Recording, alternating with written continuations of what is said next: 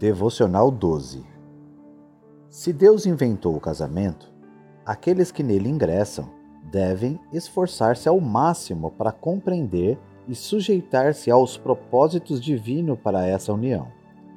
Fazemos o mesmo em vários outros aspectos de nossa vida. Pense na compra de um carro.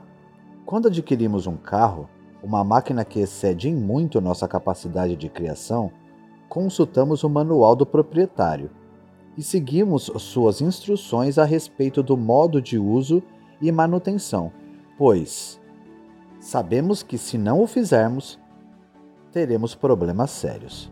O significado do casamento, página 16. Regulamentado por Deus.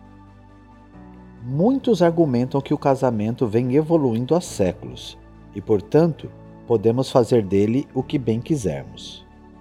Mas aquilo que Deus cria, ele também regulamenta.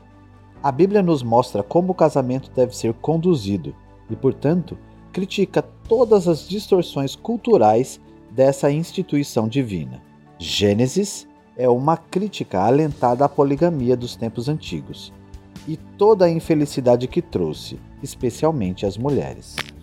No entanto, a natureza pactual indissolúvel do casamento na Bíblia também se opõe à ideia moderna de casamento como um relacionamento meramente transacional e temporário entre indivíduos. Se honramos a Deus, amando e servindo mutuamente nosso cônjuge e não a nós mesmos, como prescreve a Bíblia, transcendemos essas distorções históricas do casamento. Reflexão: Pense na falta de mutualidade presente em muitas formas tradicionais de casamento, bem como na natureza transitória e altamente negociável de muitos relacionamentos modernos. De que modo cada um deles mina o conceito bíblico de amor, segundo o qual amar é servir ao outro de maneira altruísta? Pensamento para a oração.